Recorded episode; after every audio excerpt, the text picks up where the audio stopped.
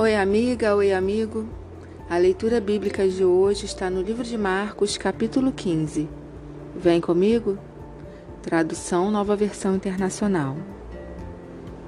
De manhã bem cedo, os chefes dos sacerdotes com os líderes religiosos, os mestres da lei e todo o sinédrio chegaram a uma decisão. Amarrando Jesus, levaram-no e entregaram a Pilatos.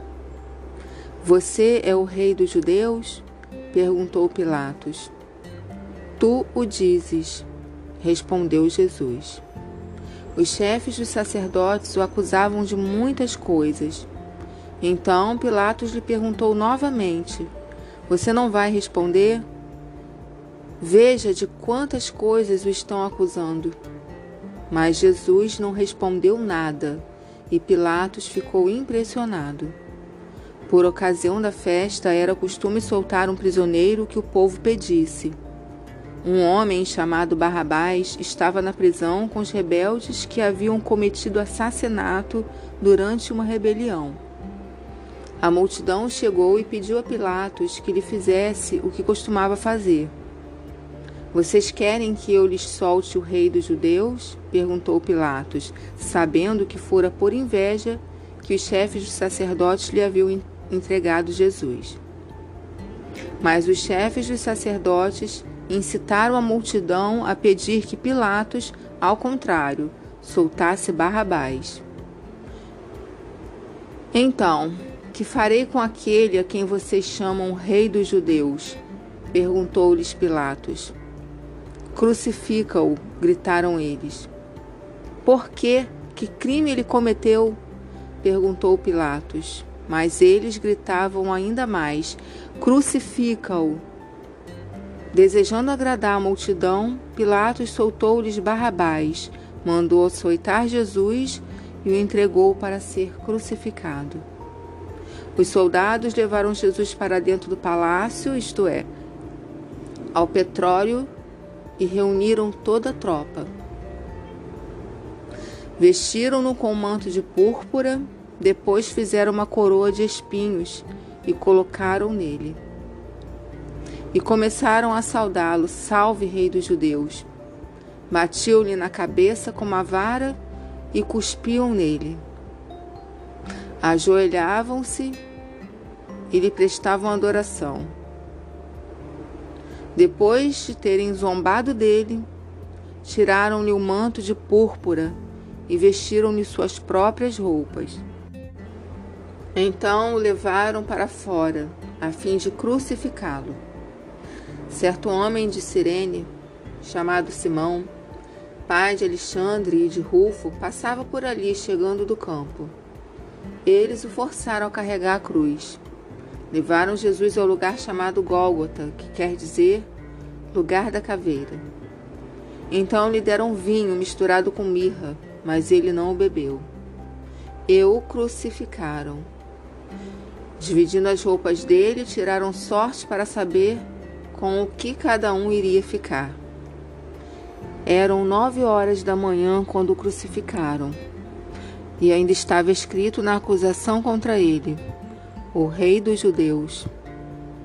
Com ele crucificaram dois ladrões, um à sua direita e o outro à sua esquerda, e cumpriu-se a escritura que diz: ele foi contado entre os transgressores. Os que passavam lançavam-lhe insultos, balançando a cabeça e dizendo: Ora, você que destrói o templo e o reedifica em três dias, desce da cruz e salve-se a si mesmo. Da mesma forma, os chefes dos sacerdotes e os mestres da lei zombavam dele entre si, dizendo: Salvou os outros, mas não é capaz de salvar a si mesmo. O Cristo, o Rei de Israel,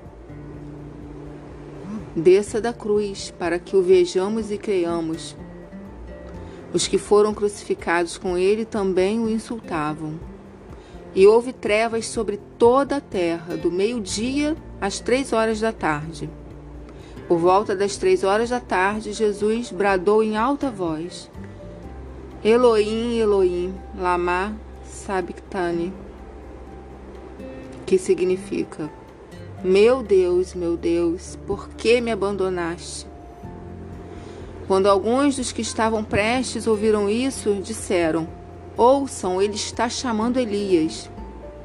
Um deles correu, embebeu uma esponja em vinagre, colocou-a na ponta de uma vara e deu-a a Jesus para beber, e disse: Deixem-no.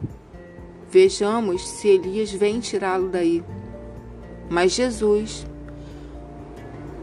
com alto brado, expirou. E o véu do santuário rasgou-se em duas partes, de alto a baixo. Quando o centurião que estava em frente de Jesus ouviu o seu brado e viu como ele morreu, disse: Realmente, este homem era o filho de Deus. Algumas mulheres estavam observando de longe. Entre elas estavam Maria Madalena, Salomé e Maria, mãe de Tiago, o mais jovem, e de José. Na Galiléia, elas tinham seguido e servido a Jesus. Muitas outras mulheres que tinham subido com ele para Jerusalém também estavam ali. Era o dia da preparação, isto é, a véspera do sábado.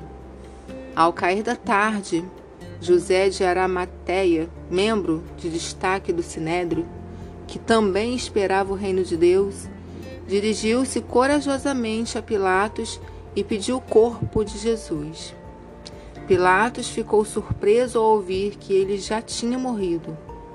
Chamando o centurião, perguntou-lhe se Jesus já tinha morrido. Sendo informado pelo centurião, entregou o corpo a José.